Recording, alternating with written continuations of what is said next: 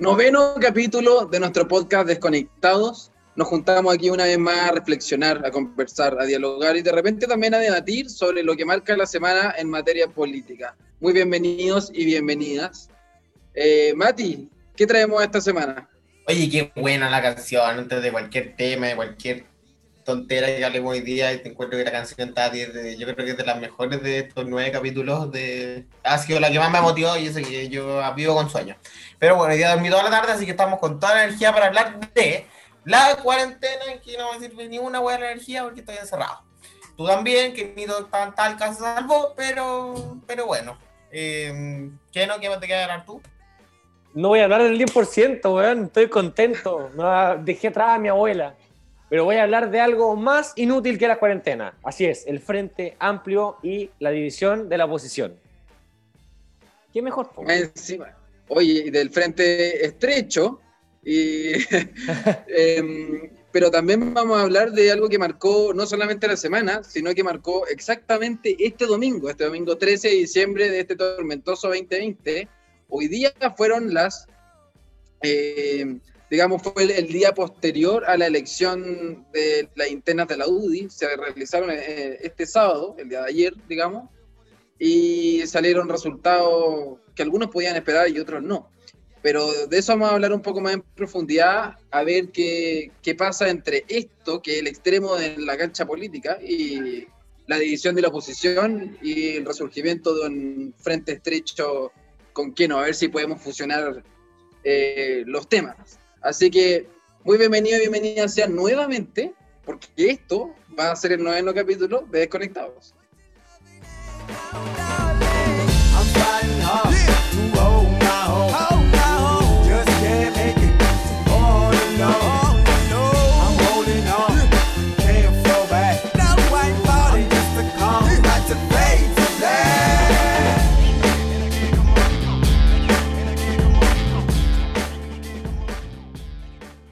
Así que, ¿qué no?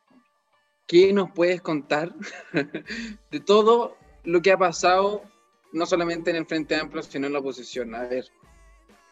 Mira, hoy día tengo una nueva modalidad para explicar. Me tuve que reinventar con esto de la pandemia, me sacaron mi tema de lujo el 10% y no sé qué hacer, po, Es como, como que saqué a morir a la política, po, no se hace nada, po, Y quiero que para para que comentemos sobre este tema, nos remontemos al 17 de noviembre del año pasado, de 2019. Luego de la firma del acuerdo por la paz y la nueva constitución entre la oposición y el oficialismo, los partidos Igualdad y Ecologista Verde, que si no me equivoco es el de Tomás Gil, anunciaron la suspensión de su participación en el Frente Amplio. O sea, ya, ya empezamos con huevas medias raras. A la espera que sus respectivas militancias, sus militantes, definan la permanencia o salida de la coalición. El Partido Ecologista Verde confirmó la salida tras una consulta donde el 76% de sus militantes votó por abandonar la coalición. O sea, se fueron. El 17 de noviembre de 2019. Finalmente, al Partido Ecologista Verde se le sumó el Movimiento Democrático Popular, el Partido Igualdad, que comentábamos recién, y el Partido Humanista de mi abuelita. Entre tanto, se reconsideraba el formar parte del acuerdo por la paz junto al oficialismo, el 26 de diciembre de 2019, el Partido Pirata de Chile, que sí existe, anunció su retirada del Frente Amplio, señalando las mismas razones que sus antecesores. Y apenas hace unos días, el 5 de diciembre, lo conversábamos en el capítulo pasado, el Partido Liberal anunció su salida de la coalición tras no llegar a acuerdo para establecer un pacto electoral con unidad constituyente. Sabemos que esto fue lo que la gota que realzó el vaso, porque ya venían con roce y nulo acuerdo hace tiempo. Además, de forma ya más independiente, los diputados Natalia Castillo y Pablo Vidal, ambos ex Revolución Democrática, y Patricio Rosas, ex UNIR, renunciaron a sus respectivos partidos. En conclusión, el Frente Amplio quedó con 12 escaños en la Cámara de Diputados. Recordemos que para las elecciones de noviembre de 2017, consiguieron un total de 980.728 votos en las elecciones de diputados y 184.333 votos en las de senadores, logrando así el 16.49% y el 11.06% respectivamente del total en las parlamentarias, asegurándose 20 escaños en la Cámara Baja y un senador. ¿Qué pasa con este tema? Que nos quedan dos grandes grupos, más bien pequeños, de la izquierda, que sería el Partido Comunista, al Frente Amplio, que ya son, lo, lo comentamos, lo he dicho cuántas veces, que el Frente Amplio es el primo hermano del Partido Comunista, que están uña y mugre, que no descartan hacer coaliciones entre sí, y se supone que son cosas totalmente distintas. Y por otro lado, la, la exconcertación, la socialdemocracia, los que quedaron de la, del Frente Amplio, y un pequeño grupo ahí revoltijo que entre que la Pamela Giles, Florcito Motúa y todos esos hippies. Eh, ¿Qué opinan mis respectivos panelista el día de hoy sobre esta división, sobre estos dos grandes grupos de izquierda? Em, opino que me cargan las divisiones. Para mí es todo mucho más fácil cuando, cuando, cuando Chile se une, cuando como el capítulo pasado vi al Core y a Chile y todos nos unimos, estamos todos felices, rescatamos los 33 mineros. Para mí es mucho más fácil la vida cuando estamos todos unidos. Y me, me estresa la división, me, me, me molestan, me cargan, pero bueno, si, si, una división por principio, la verdad es que mucho más no se puede hacer, tú tenés razón. El Partido Comunista y el Frente Amplio tienen, a lo mejor los principios en el papel no son tan similares, pero a la hora de actuar actúan realmente parecidos. O sea, podrían ser, el Frente Amplio podría ser un, un, una rama más del Partido Comunista. O el Partido Comunista está dentro del Frente Amplio, pero ¿Qué es el Frente Amplio? ¿Qué queda del Frente Amplio? ¿Sigue Revolución Democrática? Y chao, yo no conozco ningún otro partido del Frente Amplio. Debe ser tres, cuatro partidos chicos. Yo creo que el Frente Amplio en total tiene menos militantes que la UDI, o que el Partido Comunista, o que el Partido Socialista aparte. Entonces, no es ni tan amplio y tampoco van tan de frente. O sea, un weón se donaba a uno mismo, el otro tenía miedo de que el Jackson amenazara, lo amenazara por internet. Eh, o sea, estamos, estamos viendo realmente una, una suerte triquiñuela política de ir por atrás, o sea, no van ni de frente ni son tan amplios, han perdido, yo creo que es la coalición que más ha perdido el caño en, por lo menos en la historia del Chile democrático después de Pinochet. No creo que, que Chile Vamos haya perdido tanto escaños en relación a porcentaje, a lo mejor se ha perdido 8, pero no ha perdido los que ha perdido el Frente Amplio en relación a los 20 que tenía, porque Chile Vamos debe tener la mitad del Parlamento, que ser unos 72, por ahí me estoy cargando. No, menos, 68, por ahí van. Em, entonces, que un partido de oposición pierde tanto escaños y se empieza a dividir por entre los más moderados, los que más o menos buscan el diálogo porque tampoco son muy buenos para condenar la violencia, pero los que se acercan un poco más al diálogo y los que realmente no están ni ahí, encuentro que es sano para la democracia porque así el electorado va a saber que, con qué parte se siente más representado, pero no me gustan las desuniones. Encuentro que estas desuniones son necesarias, pero, pero no sé qué también le hagan al propósito de la oposición. O sea, a lo mejor para el país, desde mi punto de vista personal, puede ser útil, pero desde los objetivos que quiere lograr la oposición, le hace mucho más difícil y el próximo gobierno va a tener que estar con dos oposiciones. Y el próximo gobierno de unidad constituyente va a tener esta oposición del pseudo Frente Amplio y eh, la oposición de Chile Vamos. Si sale el Frente Amplio, que es más difícil porque hay dos hueones, sería lo mismo. Y si sale Chile Vamos, mm, sería un poco menos, pero también sería lo mismo porque ya son dos oposiciones que buscan cosas completamente distintas. Estaba haciendo un poco lo lo que pasaba en el Chile los tres tercios, pero ahora tampoco son un tercio de derecha, otro tercio de izquierda y un tercio moderado, son un, tercio que bueno, se va a ver un poco mejor reflejado en la convención constituyente, pero ahora es una parte Chile Vamos, no, me atrevería a decir que un tercio, una parte Frente Amplio que puede ser menor y una parte que, que, que, es de los grupos un poco más extremos. Y hay otra parte que no hay que ignorar, que es la que apoya a los personalismos y a las figuras como la abuelita que tanto te gusta a ti, y, y, las personas que se centran, o de repente con Santo de también cae un poco en lo mismo. Eh, yo encuentro que ese grupo también es importante y no sé si se debería separar porque realmente en ideales no son tan distintos a, pero es un factor que tenemos que considerar. ¿Qué piensas tú, Domingo?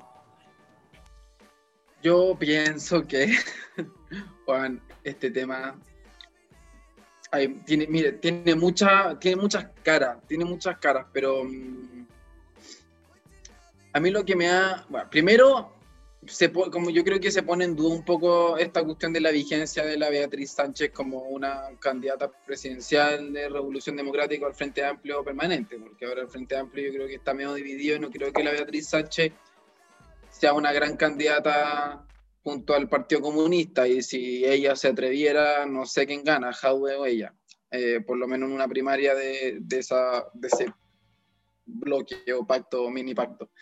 Em, por otro lado, esta unidad constituyente, que en realidad se han, visto fortalecidos, em, y de que de alguna manera quizás puede ser una buena noticia porque dejando de lado como, o sea, dejando de lado quizás la perspectiva de, de, ser de izquierda eh, o de, de revolución democrática quizás de los frentes amplistas, es una, quizás una buena noticia en el sentido de que podemos ver eh, que quizás la ciudadanía ya no está tan, o que por último la política ya no está queriendo polarizarse tanto, y que en realidad tiene, ahora está tomando fuerza, digamos, un bloque y un pacto que está tirado para la centro izquierda, y que si hay gente que se retira del Frente Amplio es porque no les está gustando que tengan que estén teniendo como una especie de vocación de, de polo, que al final es la palabra que ocupó Pablo Díaz, quien fue uno de los diputados que renunció juntamente, junto con, con la diputada Castillo. Eh, y también es un poco el argumento que hace Vladimir Mirosevic en el Estado Nacional del domingo pasado, eh, fundamentando un poco el retiro del Partido Liberal, que es el partido de él, eh, del Frente Amplio, que al final es lo que, que resta dos diputados, que sería Vladimir Mirosevic y creo que Bernales. Y él también fundamentaba un poco de que no son, iba más allá. Él decía de que estaba teniendo como una vocación testimonial. Em, y la verdad es que, quizá es una buena noticia en ese lado. Pero bueno, ya sabemos por qué Briones no se fue con, con la acusación constitucional. Pues bueno, la izquierda ha estado concentrada en, en que el buque se mantenga bueno a flote.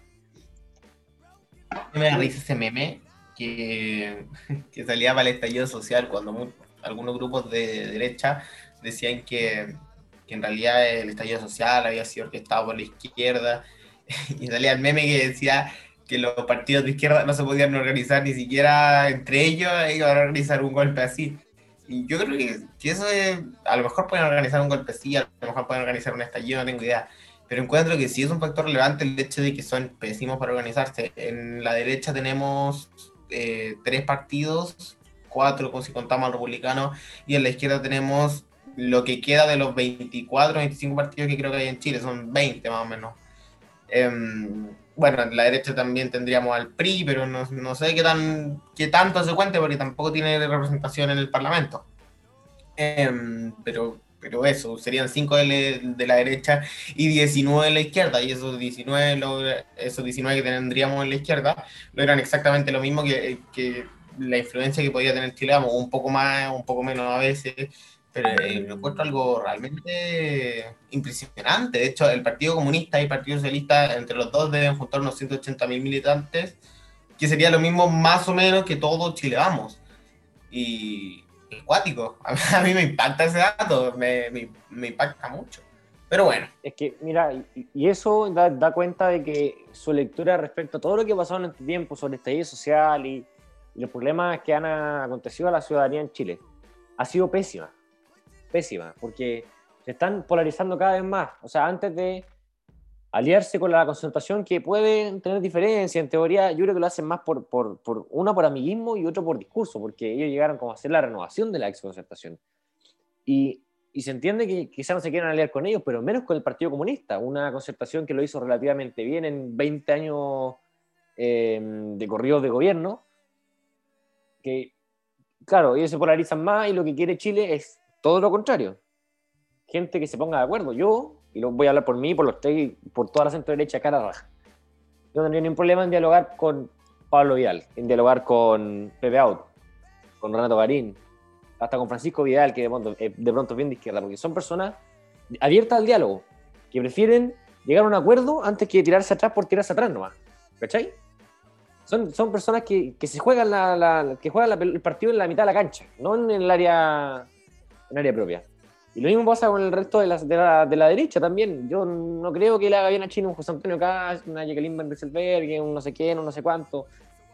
Creo que se pueden poner de acuerdo estas centro derecha y centro izquierda en facciones, pero dejando de lado el Partido Comunista, el Frente Amplio, el Ecologista, todos esos partidos que están ya cada vez más al lado del. o sea, el Frente Amplio es más de izquierda que el Partido Socialista, pues, weón. ¿De qué estoy hablando, po, weón? ¿Domingo? Eh, eh, ahí sí. Em, sí que estoy de acuerdo con lo que estás diciendo tú, que no, de que en realidad me, me, gustó lo que tú dijiste en cuanto al discurso, porque me acuerdo de la entrevista de Giorgio Jackson, o sea, sí, una entrevista, podríamos decir, que salió en la segunda, en la segunda o en la tercera. Ponte tú que como el martes, eh, y que en realidad él decía de que de que para él es como, no, no estas palabras exactas, pero que para él era como más lógico que en realidad y fueran al fueran con el Partido Comunista que con que con la ex concertación. Y es justamente por lo que estás ahí tocando tú, porque en realidad ellos, a diferencia de lo que otros podamos decir, de que en realidad los 24 años de gobierno de, la, de, la, de lo que fue la ex concertación y la nueva mayoría, hablemos de concertación mejor, eh, no fueron malos, eh, todos podemos tener nuestro reparo en el, de, de, todos los gobiernos, pero, pero lo que al final ellos dicen es que en realidad tiene sentido que ellos se vayan al Partido Comunista para no aliarse con los que gobernaron lo último, la mayoría de los últimos 30 años, porque ellos encuentran que no estuvieron buen, bien, ¿cachai? Porque ellos, ellos se apegan a lo que decía Boric también un poco, que es como el espíritu de la calle, ¿cachai? De, abrazar, de, no tenerle miedo a abrazar la idea de izquierda, pero también a, respetar y como a entender el espíritu de la calle que nació el 18 de octubre. Entonces al final lo que ellos quieren es ir en la línea del 18 de octubre, eh, que quieren, están como reorganizándose en, virtud de ese día en adelante. Y, eh, y por lo mismo, no quieren validar los años de la concertación, o sea, no quieren validar de ninguna forma los últimos 30 años, porque iría en contra del estallido social de alguna forma, porque el estallido social tiene que ver con que todo se ha hecho mal, con que en realidad no, no se ha construido un país con dignidad y todo lo que ya sabemos.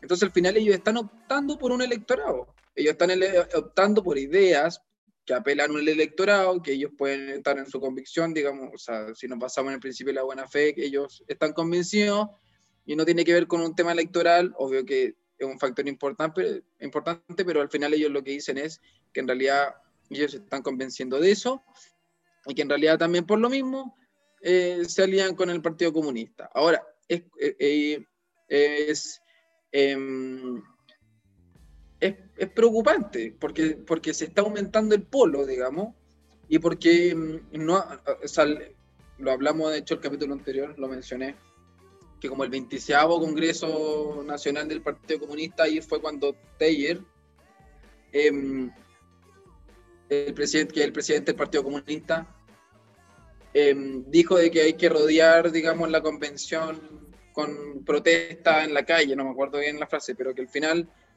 era eso, y que además también dijo esta semana de que, porque hubo elecciones en Venezuela, elecciones parlamentarias, eh, dijo de que las elecciones fueron impecables, fueron transparentes, fueron, bueno, fueron lo mejor, las mejores elecciones del mundo, o sea, ni siquiera habló también de las elecciones del plebiscito al 25, y habló mejor de las elecciones en Venezuela. Entonces eso como que sumó un poco al debate y esto.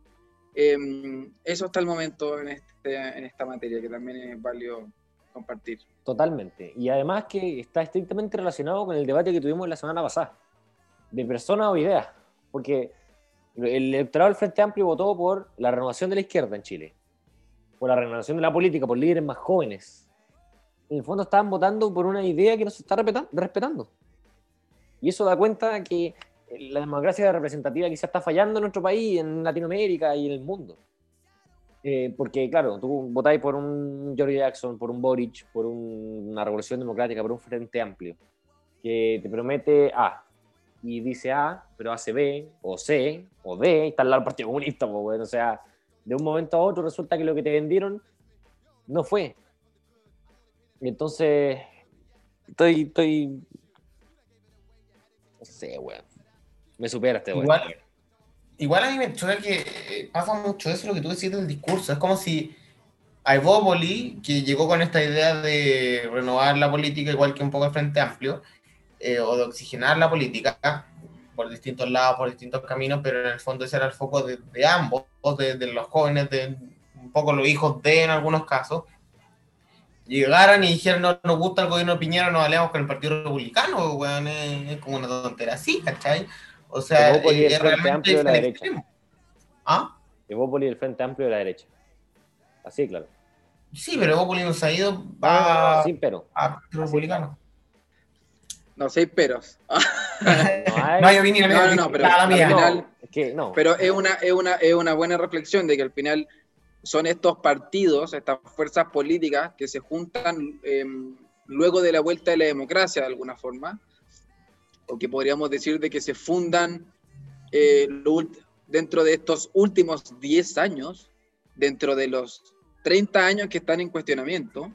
O sea, tienen ya tienen el factor fundacional de que en realidad no tienen todos los años que tiene la crítica, sino que están a tiempo un poco de cumplir eh, con la renovación. Ahora, en el estallido social igual cayeron todos, cayeron todos, cayeron todos, no, no fueron menos duros con Evópolis, con el Frente Amplio, con los que nacieron los últimos 10 años después de la vuelta a la democracia. Eh, fueron duros con todo.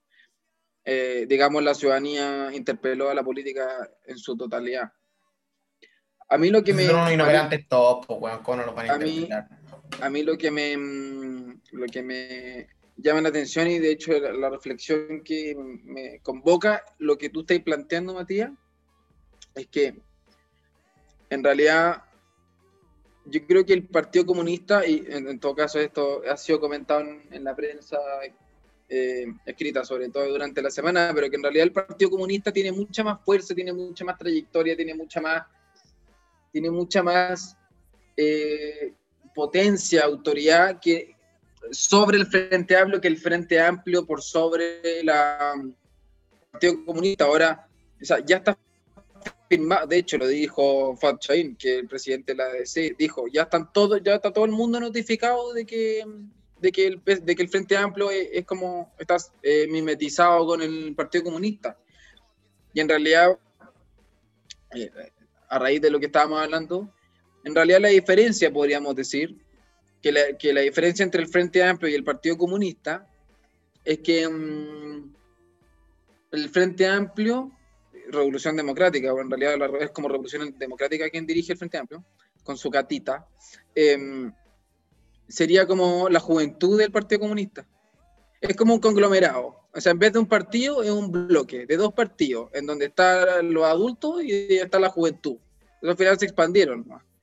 Em, se van a mimetizar entre las juventudes del Frente Amplio con el Partido Comunista. La verdad es que pareciera que pensaran y practicaran más o menos lo mismo y que sobre todo validaran más o menos las mismas cosas y las mismas acciones. Así que em, quizá, no sé, se vendrá una fusión tipo corporativa. Oye, no, yo quiero. Sí, me hace mucho sentido lo que decís, pero yo quiero tirar la- una, pelota ahí, pero que quede ahí dando vuelta nomás. Porque leí, ahí a lo lejos, medio con un ojo abierto, otro cerrado, que Beatriz Sánchez no iba de presidencial y, y que el Frente Amplio no solo iba a apoyar a Jadwe, sino que también pensaba en tirar a Giorgio Jackson. ¿Cómo te quedó el ojo? que lo que pasa que ¿Qué está Giorgio Jackson lo que pasa Giorgio Jackson tiene 33 para ser presidenciable tú tienes que tener 35 eso Así está en la constitución Em, De ahora. además ade- eh, bueno pero la de ahora va, va a durar dos años lo que está Sí. y en esos dos años adentro está la candidatura presidencial Sí. Em, y además lo que ya se sabe, porque lo declaró él, es que Giorgio Jackson no va a ir a la reelección, no va a seguir en el Congreso, porque no va a seguir en Chile. Lo que él dijo es que no va a seguir en el Congreso, y este otro, bien, este otro tema preocupante para la Revolución Democrática. Dijo de que va a ir a estudiar a Londres, ¿ya? Va a ir a estudiar a Londres, por lo tanto no va a ir a la reflexión, o sea, a la, re- a la reelección. no, reflexión no hay mucha, pero a la reelección. Oye, pero y seguramente se lo va a pagar con las plata de la, de la donación el viaje, pues. Claro, claro, quizás la donación iba una beca estudiantil y la beca estudiantil era para él. Y la va a agarrar él. Bueno. Pero, pero lo que pasa es que, bueno, dijo que él, él, es del, él representa el distrito 10, que es de Santiago, ¿ya? Em, por lo tanto, él dijo de que no iba a la reelección, pero que igual puede cambiar eh, el tema de si va o no va a estudiar a Londres, pero parece que ya es definitivo de que no se va a repostular para la parlamentaria. ¿Qué pasa ahí? De que el distrito 10, él fue, y lo hablamos la vez pasada, él fue la elección más alta, con un 23% de los votos del distrito.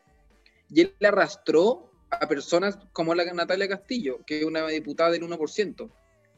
Entonces, ya no solamente Revolución Democrática, o en verdad Frente Amplio, porque sí, Frente Amplio, no solamente ya no se quedó, porque la Natalia Castillo es de RD, ¿cierto? Sí, sí, renunció a Revolución, Democrática. Era.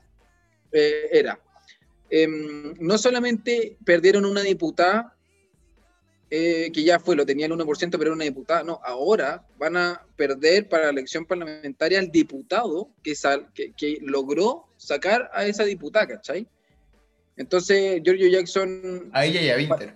parece que, a Winter, y parece que, mm, Lo arrastró a los dos. Parece, porque parece que Winter salió como con un 1,8 y la Natalia Castillo como un 1,08, bueno, una cosa así. Em, pero la cosa es que, es que ya no, no saben mucho qué hacer en Revolución Democrática, no saben qué van a hacer con el distrito, porque al final eh, el único, es que también lo que pasa, con esto termino, porque es difícil aterrizar esto, este tema, pero, pero Giorgio Jackson al final es como el protagonista del partido. Eh, y sin él, en una elección, no les va a ser muy fácil eh, volver a ganar ese distrito, por ejemplo. Y ahí estos jóvenes tienen que empezar a levantar otro protagonismo, porque si no, el, frente, el Revolución Democrática no lo va a conocer menos que nadie. Y eso afecta electoralmente. Bueno, Justamente- eso, Dale. eso es lo que te decía, pasó con, pasó con Ciudadanos, pues cuando no salió la Katy Pérez, Katy- no, sí, Katy Pérez no. ¿Quién es- ¿Cómo, es, ¿Cómo se llama la galla? no sé, No bueno, salió Andrés Velasco y no salió otra galla que estaba postulando de diputada. La Lili, ¿Cómo? Pérez, ¿no? no, Lili la Lili Pérez. La Lili, Lili pero la Pérez. Lili Pérez de amplitud, ¿o ¿no? Bueno, ya, pero ¿cuál es el Bueno, punto? Amplitud fracasó porque la de apellido No. Pérez no salió. Y Ciudadanos fracasó porque Andrés Velasco no salió. Entonces lo que pasa cuando uno tiene estos personalismos, eh, el proyecto entero se cae. O sea, si no hay un protagonista que lidere, o sea, no hay más, más de un protagonista que lidere, y ese protagonista fracasa, cagó, chao, se fue, listo, fuimos buenos. Y eso está. Se puede ver que los partidos más nuevos, como el Partido Republicano, que es lo que está haciendo ahora, que no se centró solo en José Antonio Cast. Ahora José Antonio Cast está súper call- relativamente callado dentro de lo que es él y se está potenciando mucho al gobernador Rojo Eduarza, eh, el alcalde que va por las Condes, Gonzalo La Carrera, y a, mu- a Gonzalo Melnik, concejal por las Condes, que se está tratando de dar piso a todas estas personas. Y, y que no te veo con ganas de hablar, no sé qué me estáis diciendo. No, te iba a hacer el mismo comentario, weón. Porque es cierto, se tiende a, a- a pensar un poco que el Partido Republicano es el partido de Cast. Y es el partido de Cast, y no hay discusión en eso. Pero el weón se ha preocupado de. Tiene a Urrutia en el Parlamento. Tiene a Rojo de gobernador de, de Metropolitana, ¿era? Que gana el día del pico, pero lo mandó, ¿cachai?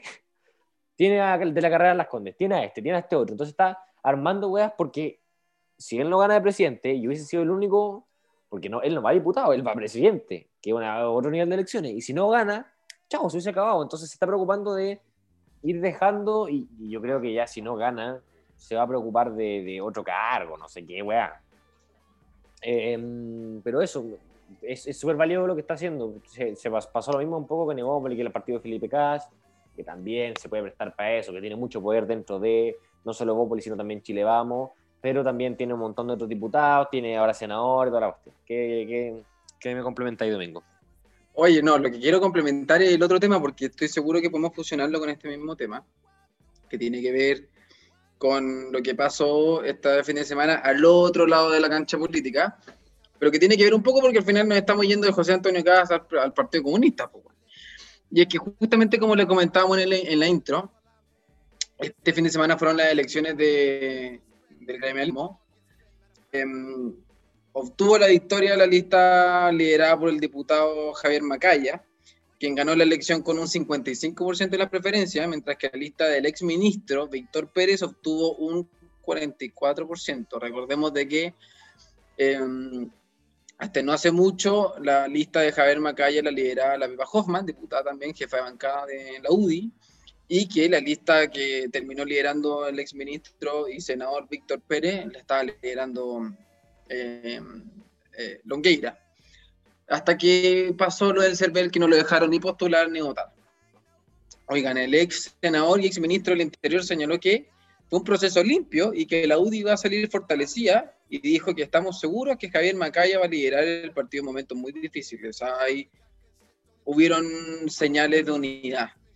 El futuro de la UDI, según Macaya, voy a citarlo, dijo, tenemos una conexión que sin renunciar a nuestros principios fundacionales nos obliga a conectarnos con nuevas preguntas, nuevos desafíos, con nuevos temas. Y esto es muy interesante lo que dice el diputado. Dice, a mí me gustaría ver a la UDI hablando de medio ambiente, de derechos humanos, de temas que no se tienen que ser, perdón, que no tienen que ser privativos para las banderas de la izquierda.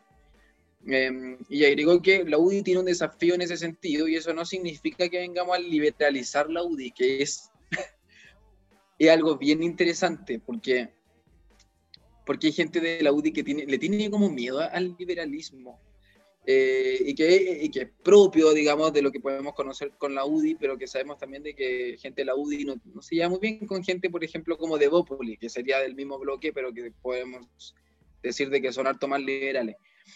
Em, dice, tampoco renunciar a los principios ni jubilar a las personas que hicieron grande este partido. O sea, hay una unidad, digamos, recíproca entre, entre digamos, los antiguos temoneles y, y este, esta lista que, que, en la campaña se hacían llamar un poco como la renovación de la UDI.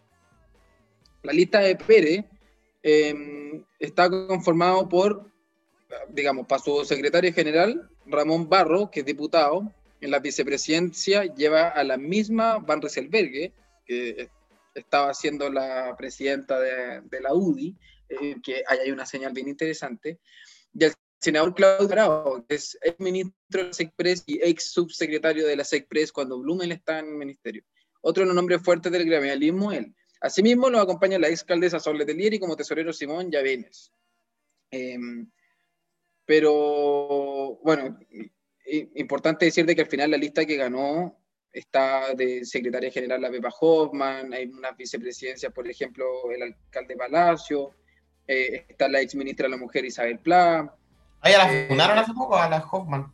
¿O no? A la Hoffman, sí, siempre se, siempre se nos funan a todos, ¿verdad? Pero se funaron a su hijo. Sí, también a ella, al hijo, a Pérez, a... Sí, pero, mi compañero. Pero, em, y además, eh, pasó esto de que no solamente hubo como una división en el, gremialismo en la campaña, porque lo que fue muy interesante, yo sigo en Instagram a la juventud UDI, a las nuevas generaciones UDI que se llaman, y, mm, y ellos, a pesar de ser, digamos, en sus redes sociales oficiales al menos, fueron ciertamente imparciales, pero cuando ganó la lista de Macaya con la Pepa Hoffman, qué increíble cómo celebraron. Y es que se puede decir de que también fue como una parte importante de la campaña de ellos, la juventud, y que tenía que ver con su mensaje, que era la renovación de la UDI y el recambio de la UDI. Eh, vale decir también que dentro de esa lista hay una, hay una presidenta de juventud UDI. Pero, a ver, para fusionar a la conversación, pero para entregar esos datos también. Oye, vale decirte que votaron 10.000 militantes de la UDI un 10% más o menos de los militantes totales. Oye, ¿y, si sabes algún, algún personaje de la UDI como fuera de la lista apoyó notoriamente a uno? ¿Se sabe si Chadwick dijo algo? Si, no metió en la lista, pero si un personaje como de que tenga historia política apoyó a alguno o no? Chadwick, lo que yo supe es que estaba como de negociador cuando pasó lo de Longueira, cuando se se conoció esta declaración del CERVEL de que Longueira no podía postular a eso. Em, porque recordemos, porque Longueira no solamente se le bajó eso, porque quería ser constituyente, tampoco va a poder. Em, y Chadwick ahí como que entró un poco a generar consensos. Y ahí llegó Víctor, sí, de hecho, y nosotros lo mencionamos en algún capítulo, pero que, que, al final se estaba pensando de que Pérez venga como a hacer una lista de consenso y fusionar la energía. Lo que no pasó y terminó reemplazando a Longueira, porque en realidad parece que Pérez eh, optó por ser la continuidad de la, de la, actual directiva, y por eso tenía de vicepresidenta a la Jacqueline Van Rosenberg. Y, de hecho en esa misma lista también está uno de los coroneles, que eh, el senador Coloma. Entonces era bien notorio lo que representaba acá la lista. Pero Chadwick, podemos decir, Chadwick tiene una potencia muy increíble, no solamente en la derecha entera, sino que sobre todo en la UDI, que tiene mucha autoridad y lo respetan mucho. Y él entró un poco como a negociar. Está ahí ahora como más internamente. Ese hombre no va a desaparecer nunca, por lo menos en el gremialismo. Oye, y es súper interesante el camino que, que pretende llevar Macaya, que, que, entiendo que es más del grupo conservador liberal de la UDI, como con Belolio, que, que son Udípoli, ¿no es cierto? Que Joaquín Lavín debe estar excitadísimo con la victoria de Macaya, pues, pero eh, es súper interesante porque puede, puede, puede darle una nueva cara a la UDI, que es un partido que ha sido súper ha estado súper cuestionado, o sea, para cualquier persona, incluso dentro de la centro derecha o de la derecha misma, tú mencionáis la UDI y es como, al tiro te da como un rechazo porque está muy relacionado con el gobierno militar y todo el tema. Interesante. Me, me, me, me gusta lo que se está generando dentro de, de, Chile Vamos y, y, todo el tema, sobre todo pensando en las elecciones tanto presidenciales como parlamentarias y constituyentes. Es una gran señal de que al final un partido como la UDI, que tiene este quizá estigma que tú estás mencionando, que es como el partido tradicional, el partido conservador, puta, el partido clasista, ya sé, que estamos con weá, pero el partido militar, weón, el partido de los ultra religiosos, de los como la Vino, de los evangélicos como la Van Reserberg. No, le, han dicho de todo, que, que, que le han dicho de fascista, que, todo. Pero, pero, pero ahora vienen a dar una señal ellos mismos de que, de que quieren recambio, de que es necesario hoy día en la política. Sí, es bastante increíble que pase en la UDI, que haya un recambio de, un, de una nueva generación de UDI, que tiene que ver con Macaya, em, que estuvo, que, digamos, bueno, Macaya fue secretario general de la UDI, fue presidente interino cuando el presidente de la UDI Silva salió, eh, compitió con Van Rieselberg en la última elección y nos ganó, pero, pero o sea, intentó, la Pepa Hoffman fue presidenta de la, de la Juventud UDI, si no me equivoco, entonces también hay un recambio ahí que, que, al final lo que se busca es dar frescura. Em, y, tú tenés, eh, en el clavo con un personaje, con el ministro del óleo, con el vocero de gobierno, que es conocido de que tuvo, de que directamente no se lleva bien con la Jacqueline Van Verde, de que han tenido pelea. Eh, por lo tanto, había una división interna en la UDI, pero que yo creo que Víctor Pérez, liderando esa lista, logró que eh, no fuera tan brutal al final. Oye, que tenéis razón con una cosa, es como un poco difícil que, haya pasado esto en la UDI, que en el fondo la misma UDI, que es el Partido Conservador por excelencia, haya sido el, partido, a mi parecer, de Chile que haya dicho ya, es necesario un recambio, manteniendo los principios, que es lo más importante. Se adecuaron a eso que necesitaba la política, pero el mismo Macaya dice que se van a mantener los principios de la UDI. Em, lo otro interesante que pasó esta espérate, semana. Espérate, espérate, espérate. Déjame interrumpirte la última vez, perdón. Pero quiero agregar que Belolio, que no lo tenía claro, por eso lo busqué, pero Belolio le compitió a la Van Rieselberg en su primera elección, la del 2016, que creo que ganó con el 52%, la, la pasada ganó con el 52%, y la anterior le sacaron la chucha a Belolio, creo. Eh, pero eso, para dejarlo en claro, o sea, que hace tiempo ya que viene este, este liberalismo contra el conservadorismo tradicional, por decirlo de alguna manera. Así que pseudo liberalismo, tampoco que sean el partido liberal, pero. Ah, ya, bueno, perdona. Digamos que es el ala liberal de la UDI. Es que Mati, le dice pseudo a todo, weón. Le dice pseudo al Partido Liberal, le dice pseudo a la UDI, a los liberales de la UDI. Veo que este weón quiere la unidad nacional. Si se siente mal, también amarillo. Ya, eh, Matías Lavín. no, ya, Matías, claro, el, el socialdemócrata.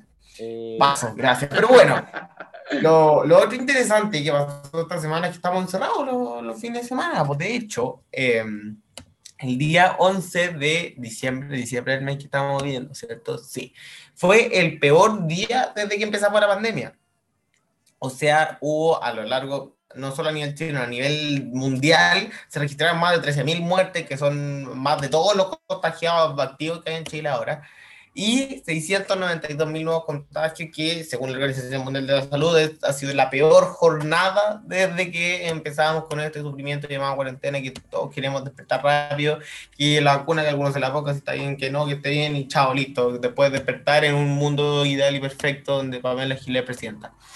Eh, hablando de Chile, el 13 de diciembre, o sea, hoy día, el Ministerio de Salud informó 2.139 casos nuevos, que es bastante más de lo que se estaba informando antes de cuando recién se empezó a abrir un poco la cuarentena en Chile, que iban alrededor de los 1.000 casos nuevos, em, incluso más abajo. De hecho, la, la cifra de... Em, pacientes que se encuentran con la enfermedad activa son 10.887, que son menos que los muertos a nivel mundial. Em, a lo largo de toda la pandemia, en Chile se han contagiado 571.919 personas, pero se han recuperado 544.000 de ellas, por eso quedan esa, esa diferencia de 10.000 personas contagiadas que son, que son las que pueden contagiar. A lo largo de toda la pandemia también Chile ha sido ha sido súper proactivo, la verdad. Ha hecho 5.775.305 test. Claramente no hay distintas personas, puede que alguno se repita, puede que no, pero demuestra que en el fondo Chile no es pues, tan, tan penqueado como, como, muchos pudimos pensar de repente. 5 eh, mm, millones de personas es un poco más de un cuarto de la población. Y eso es realmente mucho en comparación a otros países y, en comparación a los países desarrollados. Con respecto a la vacuna, también estaba viendo que Chile tiene alrededor del 139 más o menos por ciento de vacunas para cubrir a la población, o sea, tiene la cantidad necesaria para vacunar a toda la población y un tercio más, que es realmente alto, es el segundo país de América que tiene esta cantidad de vacunas, el primero es Canadá con 419% creo que era, y después lo sigue Estados Unidos con un ciento y tanto también. Pero realmente Chile se ha puesto las pilas. De hecho, en esta jornada del 13 se logró una cifra récord de 48 mil exámenes PCR que fue una cantidad tremenda. O sea, realmente con, con esos exámenes diarios podría ir en un año examinar a toda la población chilena, que es realmente suena lento, suena lento y suena tedioso, pero es un récord para lo que están, primero, haciendo nuestros hermanos latinoamericanos y segundo, para lo que se está haciendo a nivel mundial. Chile no tiene tantos habitantes que solo ayuda, pero tampoco tiene tanto poder económico. En realidad, toda su realidad se ajusta a la cantidad de habitantes que tiene. Eh, eso por parte del Ministerio de Salud. Recordemos que las comunas con más casos son Concepción, Punta Arenas, Puerto Montt, el sur, el que está más cagado, Los Ángeles, Valdivia, Chillán, Puente Alto en la región metropolitana, Talcahuano en el sur, Temuco en el sur y Santiago, no la región, en la comuna de Santiago en la región metropolitana. Eso era más o menos hasta el 10 de em, diciembre. Ahora, lo que nos compete de qué sirve la cuarentena, cuál es el objetivo de la cuarentena, para qué. Mucha gente piensa, de hecho, y, es lo que podemos leer en algunos medios de comunicación como el confidencial, que no tengo idea de dónde es, pero me llamó la atención porque lo dijeron, que dice, la cuarentena no es más que un periodo de aislamiento voluntario obligatorio de seres vivos para reducir las probabilidades de que una determinada enfermedad infecciosa continúe extendiéndose no es así. Las cuarentenas no existen para que la gente se deje de contagiar, porque la gente se va a contagiar igual. Eh, deja de agarrarme por el huevo, que no, por favor. La gente se va a contagiar igual. El objetivo principal que tienen las cuarentenas, y, y es el que el, para lo que realmente están hechas, es que no, toda la gente se contagia al mismo tiempo, porque si la gente te contagia al mismo tiempo, te queda la cagada. O sea, realmente te queda la cagada. Los servicios están colapsados, el sistema para el pico. Lo que pasó en muchos países eh, al principio de la cuarentena, que se quedaban sin respiradores, tenían que coger. Eso no pasó en Chile. En Chile nadie tuvo que priorizar la vida de una persona por la de otra, porque el, el Ministerio de Salud se puso las pilas. El Ministerio de Salud si bien tuvo ciertos roces políticos, se puso las pilas y se enfocó en sacar adelante, eh, sacarnos adelante de esta crisis. Entonces, es importante tener conocimiento de que en el fondo las cuarentenas son para eso. Las cuarentenas son para que no todas las personas se contagien al mismo tiempo y el país tenga la capacidad de tratar a la gente. También tenemos la cuarentena. ¿Qué, qué pasa con la cuarentena? ¿Qué, que, implica la cuarentena más allá de que no todos se contagien al mismo tiempo, porque de hecho el 29 de enero del 2020, el New York Times advertía de que las cuarentenas a lo largo de la historia no habían sido tan útiles. Y en el fondo era una advertencia hacia China, hacia China cuando recién estaba empezando el coronavirus, que, que, en el fondo se tuviera cuidado con esa medida porque no era de lo más útil, muestra un poco de registro de que en el fondo la, la relación de la poca gente que, que, se contagia o la baja de contagios no, es, no sale tan a cuenta como lo, lo, pobres que quedan las personas después de una cuarentena. Y es lo mismo que advierte, eh, ¿cómo se llama? Por aquí lo tengo, lo mismo que advierte un representante de la Organización Mundial de la Salud, que no sé dónde lo dejé, pero también dice que en las cuarentenas pierden su objetivo porque dejan a la población más pobre, dejan a la población sin pega. Advierte él también de, de, lo difícil que es salir en el fondo de, de, de, la pobreza y que está aumentando la pobreza infantil y la pobreza mundial. Eh, y por lo tanto no recomienda el confinamiento. De hecho, se llama David Navarro, es un encargado, el encargado de coronavirus en Europa, y dice, cito, el único momento en el que creemos que un confinamiento está justificado es para ganar tiempo para reorganizar, reagrupar, reequilibrar los recursos y proteger a los trabajadores de la salud que están agotados. Pero en general preferimos no hacerlo. ¿Y por qué prefieren no hacerlo? Porque eh, le pide a todos los líderes mundiales que desarrollen medidas para, desarrollen medidas de seguimiento, que son mucho más útiles y que traen menos contras que las mismas cuarentenas que en el fondo dejan a la población pobre. Recordemos el caso de Argentina, que tuvo la cuarentena más larga del mundo y estaba la cagada. O sea, está realmente para la cagada. Entonces, ¿funcionan realmente las cuarentenas? Ahora, se supone que esto se hizo en la región metropolitana con la posibilidad del rebrote, que en el fondo de estos 2.000 casos diarios van a pasar un poco cerca de los 8.000. Pero, ¿realmente será beneficioso? ¿Realmente em, la relación un poco coste-beneficio será rentable para arriesgarse a poner una, una medida de confinamiento como esta. ¿Qué piensan ustedes? Mira, yo tengo una información y lo que yo entiendo es que no le estamos tomando el peso realmente al tema de la cuarentena. La fase 2 no va a salir en dos semanas, no va a salir en un mes. Esta weá está planificada para todo el verano. Así que tomémosle el peso, cuidémonos, si de nosotros depende. Es cosa de cuidarse, de preocuparse, el mínimo esfuerzo, si es el mínimo esfuerzo, weón. Y no te pegáis nada. Tratar de juntarte con las menos personas posible, solo con los más cercanos. Pero realmente esto está pensado en vista al verano, a las vacaciones, a la playa. Si tú te hace dos, tres semanas las playas estaban llenas. Llenas, weón. Entonces, ¿hasta cuándo, weón? ¿Hasta cuándo salimos en la tele diciendo, weón, sí, no, weón, saquemos las cuarentenas o pongamos las cuarentenas y resulta que nosotros somos los que no portamos? Mira, el 21 se sabe, perdón que te interrumpa, el 21 se sabe si en el fondo la región metropolitana pasa a fase 3, que yo creo que va a pasar. ¿Por qué? Porque para mí esta fase 2 fue para el eclipse. Fue para que la gente no saliera a Santiago, no fuera el eclipse. Yo creo que fue por eso, yo creo que el 21 se va a pasar a fase 3. Me debería decir eso, porque si no la gente va a salir igual.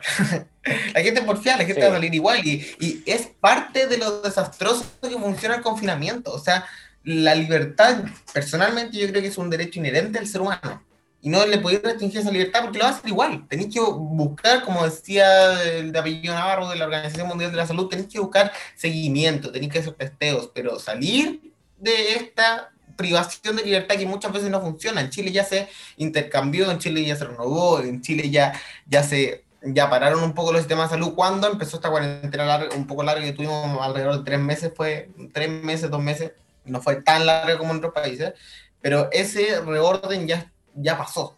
Ahora venía el rebrote, probablemente venga un nuevo reorden después, pero hacerlo ahora para mí no tiene ningún sentido. Sí, oye, Amaro, eh, déjame, te voy a aclarar lo último y le, doy el paso a Domingo que me está mirando con una cara culo que se la encargo. Eh, Chile no es solo el, único país de Sudamérica y el segundo en América, es el cuarto en el mundo con asegurarse más vacunas per cápita. El cuarto en el mundo. 4.6 vacunas per cápita, solo superado por Canadá, Reino Unido, Australia y Australia respectivamente. Abajo está la Unión Europea, Estados Unidos, no solo países, sino países y regiones.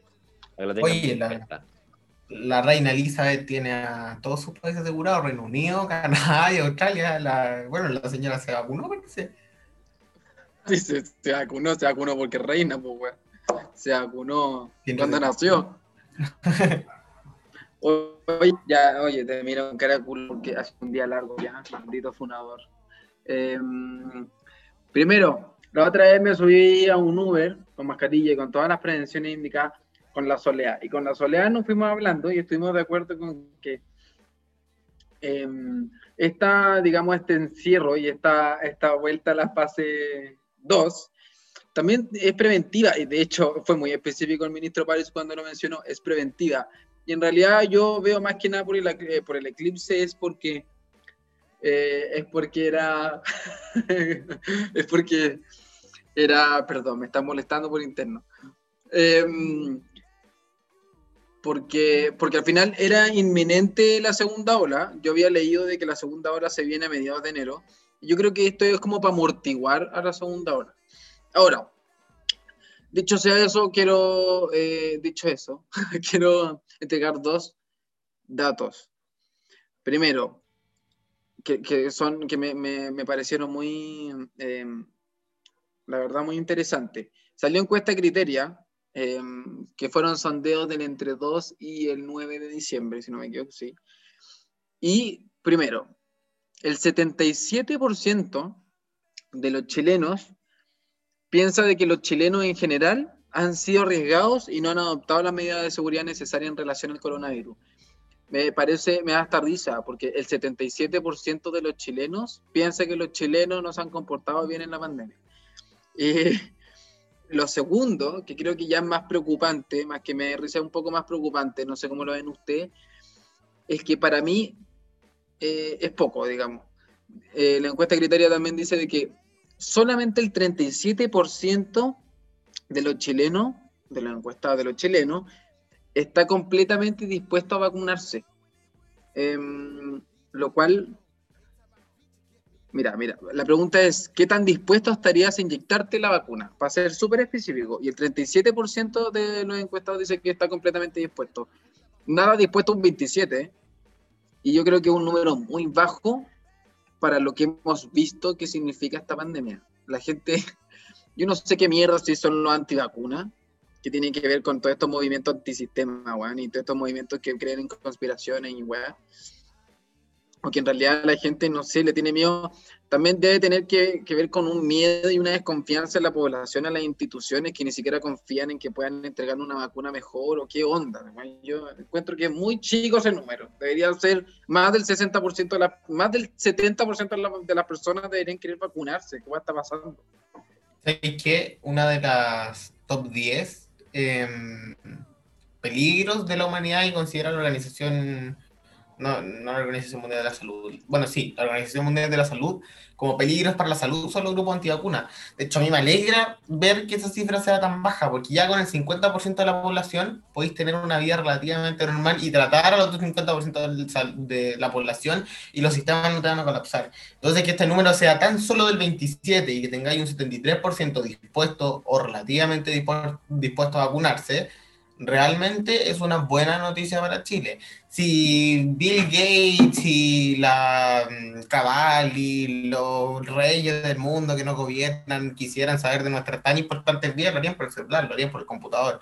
En esta pandemia hemos pasado la mayor parte del tiempo en el computador. ¿De qué les sirve inyectarnos algo al cuerpo? O sea, realmente los movimientos antivacunas son un peligro en ese sentido, en el sentido de creer que todo es una conspiración. Ahora, no son un peligro en caso de que ellos no consideren necesario vacunarse. Ahí entra la libertad de cada uno. Si ellos promueven que no, nos vamos a morir, que la gente nos controla, que bla, bla, bla, realmente son un peligro. Pero si ellos dicen, no, yo no quiero vacunar, chao, listo, se acabó, cada uno es libre de hacer lo que quiera. Pero es que tiene, es que ya, es que ahí entramos en una buena conversación. Llevamos más rato que la está grabando, pero es un buen debate, porque tiene que ver justamente con las libertades. Pero ¿dónde tú, qué no te acordás de, este debate que tuvimos la otra la semana pasada? Que tiene que ver con hasta dónde tú eh, concibes la libertad individual por sobre o hasta el límite de las libertades colectivas. Entonces, si quienes nos gobiernan tienen que reflexionar sobre la libertad colectiva con la libertad individual. O sea, weón, puta, Piñera, weón, la ONU, weón, y, la chanchita Pi, la Tigres al Oriente tendrán que ponerse de acuerdo para poder decir ¿qué, es más legítimo? ¿Qué es más sano para la población? Porque tiene que ver con el principio de, y el concepto del bien común. ¿Por qué? Porque hoy día en Mesa Central eh, hablaba el rector de la Universidad Católica con, el, con Vivaldi, que, que el Vivaldi de, la Chile, em, sobre esto, y que en realidad al final esto tiene que ver con que la vacuna no es si tú quieres o no quieres, porque la vacuna no es para que una persona no se enferme simplemente, es, es la forma de erradicar un virus de la misma forma en que el virus se expande. El virus se expande a través de las personas. El, el fin del virus no es contagiar a una persona de por sí, el fin del virus es su sobrevivencia y su método para eso es ir contagiando personas, es su reproducción de alguna forma. Entonces lo que nosotros tenemos que hacer es la misma lógica y esa lógica eh, tiene, digamos, la vacuna, que tiene que ver con que no es el fin curar a una persona. Ya, filo, eh, la persona que quiere se cura, la persona que no, porque el fin de la vacuna no es esa. El fin de la vacuna es erradicar una enfermedad y por lo tanto tiene que funcionar con la misma lógica, es decir, ir, digamos, eh, como una especie de virus, pero de antivirus, eh, llevarlo de persona en persona. No sé si me explico, pero entonces tiene que ver no solamente con, con que la, no es solamente mi decisión si me vacuno o no, porque tiene que ver con que mi responsabilidad con vacunarme tiene que ver con una responsabilidad colectiva en donde si todos como sociedad nos ponemos de acuerdo en que nos tenemos que vacunar, bueno, esa es la lógica de la vacuna, de que tenemos que erradicar esto. No es como si yo me enfermo o yo no me enfermo, porque no es la lógica del virus. Por lo tanto, hay que responder con la misma lógica. Mira, sí, yo creo, creo en eso y creo también creo que la libertad es de, cada persona. Eh, el bien común para un líder comunista de un país como Venezuela, difiero. El bien común para Piñera puede ser mm, tener más aprobación y ser el rey del mundo, no tengo idea, me lo mismo. Pero es, difícil y un buen debate que podríamos hacer en un futuro, el del bien común y el de la libertad individual, aunque yo creo en la libertad del individuo por sobre todas las cosas. Datos cortos, recordemos que el ministro Páez, cuando recién asumió, dijo que la cuarentena era una solución populista y que no había que salir reclamando por todo lo que se hiciera, que se apoyara un poco al gobierno y que se empezara este proceso de desconfinamiento. Y tampoco hay que, había que echarle la culpa de todo el virus a los grupos antivacunas cuando el fracaso estaba en las coberturas, que eso también es importante. Si no se puede cubrir a toda la población o a una buena parte, sobre el 50%, la verdad es que la vacuna no, no sirve para lo que tú decís de erradicar el virus. Otro dato corto, es que Asiches hoy día triunfó en las elecciones del Colmed, salió reelecta con el 51% de las preferencias, 51,78%, y el cargo tengo entendido que dura tres años más. El, la lista B, la otra, que, no era transformando juntos, que era más médicos, eh, sacó el 49, 47, perdón, 39% de las preferencias. La diferencia no fue tanta como se esperaba. Y el último datito corto es que salió el fono acusete, entre comillas, de El Minsal, que es un número para denunciar a todas las víctimas que hagan fiestas durante los periodos de confinamiento. El teléfono es 934 30 35 41 por si quieren ser la señora acusete de su barrio. eh, Puede trabajar en 007, güey. bueno, si quieren ser el huevo no, bacán, gracias. a los vecinos, siéntanse responsables, pero carguen con eso en la conciencia. Les puedo dar otro dato más respecto, perdón, que no, no me demora nada, pero es que me es que de verdad respecto al tema, mira, dice, razones por las que no vacunarse, ¿ah? ¿Por qué razón está nada dispuesto a inyectarse la vacuna para prevenir ya? Entonces a esta gente del al 27% de los encuestados le preguntaron esto, que son los que están nada dispuestos a vacunarse. Dice, el 4,8 dice que no le da confianza. El 4,5 dice que prefiere esperar los resultados. El 3,1 dice que no es 100% efectiva. Dice directamente no, no es efectiva. El 2,7 dice que la crearon muy rápido. El 2,3 le, le, tiene miedo al efecto secundario. Y el 2,1 dice que es porque es antivacuna. El 1,5 dice que no la necesita el 1% dice que la pandemia es un mito, el otro, el otro 1% dice que la salud, eh, por salud débil, no le crean a las autoridades, les da miedo, que los políticos la aprueban primero. Mira, de, ahí, de ahí hay varios, varios porcentajes que se pueden dar vuelta. El porcentaje de esperar a que los otros se vacunen primero lo puede dar vuelta después de que se empiecen los primeros procesos de vacunación. El de no me da confianza también se pasa un poco por lo mismo. Entonces, gran parte de ese porcentaje se puede dar perfectamente vuelta. Em, ¿Algo más que añadir a este lindo capítulo del día de hoy? Dale, Keno, para No. ir cerrando. Los datos cortos económicos de la semana. Dos cosas. Bajó el dólar y subió el precio del hierro. Sigue subiendo el precio del cobre. Fin, gracias. ¿Esto fue conectado? Muchísimas gracias, sí. Así que con esos datos económicos, con el call center de Matías y con las reflexiones que estábamos compartiendo, esperamos que lo hayan pasado muy bien teniéndonos de fondo una vez más en este noveno capítulo de Desconectados. Muchísimas gracias por estar ahí. Esto fue una vez más Desconectados. Vía el cobre. You're on the runway track from the good. I only painted a picture, tell it where we could be at. Like a heart in a dashway shooter. You done gave it away, you had it till you took your pick. But I keep walking on, keep open doors, keep open forward. That the call is yours, keep those on hold. Cause I don't wanna live in a broken home, girl, I'm begging.